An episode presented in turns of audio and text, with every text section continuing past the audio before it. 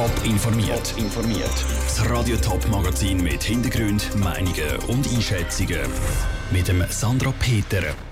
Was am St. Galler Staatssekretär Canisius Braun nach dem Rücktritt am meisten fehlt und wieso die Schweiz bei den Leuten im Ausland so beliebt ist, das sind zwei von den Themen im Top informiert. Seit über zehn Jahren ist der Canisius Braun Staatssekretär vom Kanton St. Gallen. In dieser Funktion hat er zum Beispiel auch den Pilotversuch vom E-Voting im Kanton unter seinen Fittich gehabt. Jetzt hat der Canisius Braun genug. Heute hat er seinen Rücktritt auf Ende Mai nächstes Jahr bekannt gegeben.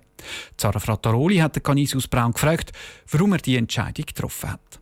Erstens einmal ist eine Amtstour zu Ende. Und dann stellt man sich ja die Frage, stelle ich mich noch für eine weitere Amtstour zur Verfügung? Äh, vor allem dann, wenn man 62 ist und wenn man mit 65 will, in Ruhestand treten dann nicht einmal mehr die ganze Amtstour könnte zur Verfügung stehen. Das ist eine Überlegung. Die wichtiger ist aber die, äh, dass ich gefunden habe, ich bin zwar schon ein bisschen älter, aber noch jung genug, um nochmal etwas anfangen, etwas Neues anzupacken. Und da ist eigentlich die Chance, die ich gerne nutzen möchte. Sie haben mehr als zehn Jahre bei der St. Galler Staatskanzlei geschafft. Was sind so die grössten Themen, die Ihre Arbeit als Staatssekretär geprägt haben? Wenn ich ein Element von der Entwicklung von den letzten Jahren anschaue, dann ist es ganz klar Digitalisierung von der Arbeit. Äh, wenn ich daran denke, dass wir im, im Bereich von der politischen Recht E-Voting Pilotphasen 1 und 2 gemacht hat, dann Digitalisierung von der amtlichen Publikationen, sechs Amtsblatt oder auch Gesetzessammlung.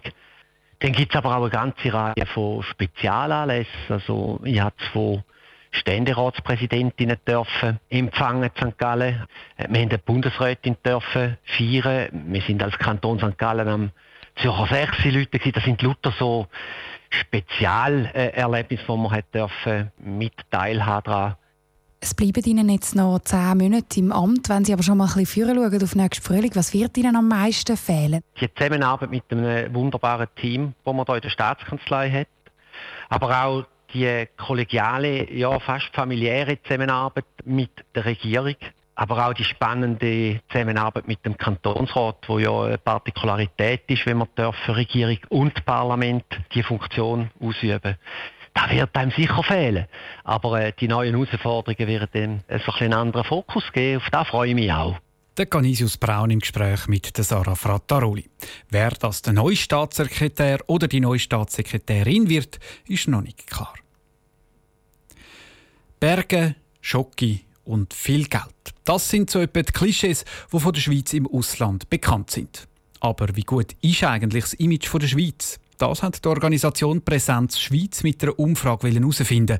Andrea Blatter. In 19 Ländern hat Präsenz Schweiz die Studie durchgeführt. Und grundsätzlich kommt die Schweiz dort überall gut an. Vor allem in ein paar Bereichen wird die Schweiz im Ausland ein Kränzchen gebunden, sagt Severina Müller von Präsenz Schweiz. Der Wirtschaftsstandort Schweiz wird sehr positiv wahrgenommen weltweit. Dann auch das Abschneiden von der Schweiz im Bereich Bildung, Forschung, Innovation. Dann aber auch das politische System, die Regierungsführung von der Schweiz und natürlich wenig überraschend Natur wird extrem geschätzt. Und der Finanzplatz Schweiz. Für Severina Müller eher überraschend, wie sie sagt. Sie hätte damit gerechnet, dass im Ausland Schweizer Banken und deren ihre Ethik eher nicht so gut abschneiden. Ganz alle Bereiche sind es natürlich aber nicht, wo die Schweiz so glänzen kann. So richtig schlecht schneidet sie zwar nie ab, aber es gibt schon noch Luft nach oben.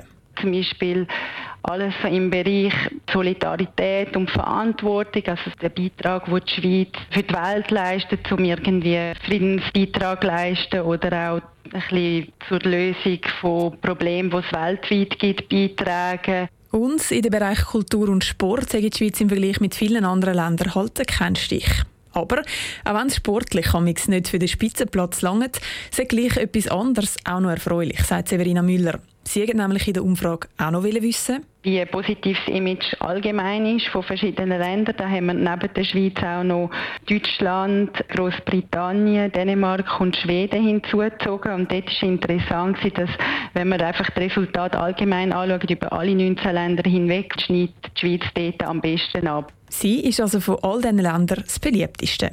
Der Beitrag von Andrea Blatter. Die Studie ist schon in den letzten zwei Jahren durchgeführt worden.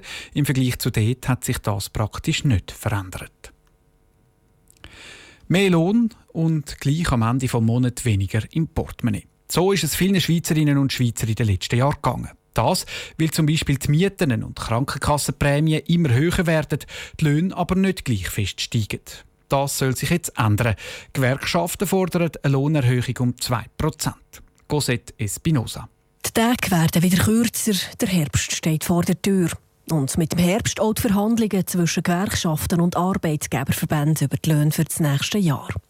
Der Gabriel Fischer von der Gewerkschaft Travail Suisse sagt, der Nachholbedarf sei riesig. Einerseits soll man die Arbeitnehmenden an den erfreulichen zwei, drei Jahren, die wir hatten, beteiligen. Die haben auch ihren Beitrag geleistet für das gute Wirtschaftswachstum. Andererseits hat in den letzten beiden Jahren ein sogenannter Kaufkraftverlust stattgefunden. Das heisst einfach, dass die Lohnerhöhungen sehr, sehr mager waren, dass man sehr stark auf die Lohnbremse treten hat und gleichzeitig die Güter, die man kaufen sind teurer geworden. Und unter dem Strich führt das dazu, dass die Arbeitnehmer am Schluss des Monats weniger im Portemonnaie haben, obwohl man kleine Lohnerhöhungen hat. Damit die Lohnerhöhung im nächsten Jahr nicht einfach nur auf dem Papier steht, sondern sich tatsächlich auch im Portemonnaie von Herr und Frau Schweizer spürbar macht, fordert die Travail Suisse eine Lohnerhöhung von mindestens 2 Prozent. Jetzt gerade innerhalb des Dienstleistungssektors Dienstleistungsberufe ist es insbesondere Gastronomie, die sehr tiefe Löhne zahlt. Es sind insbesondere typische Frauenberufe wie Coiffeuse. Sagt Irene Darwisch. Sie ist Vizepräsidentin der zweitgrössten Gewerkschaft,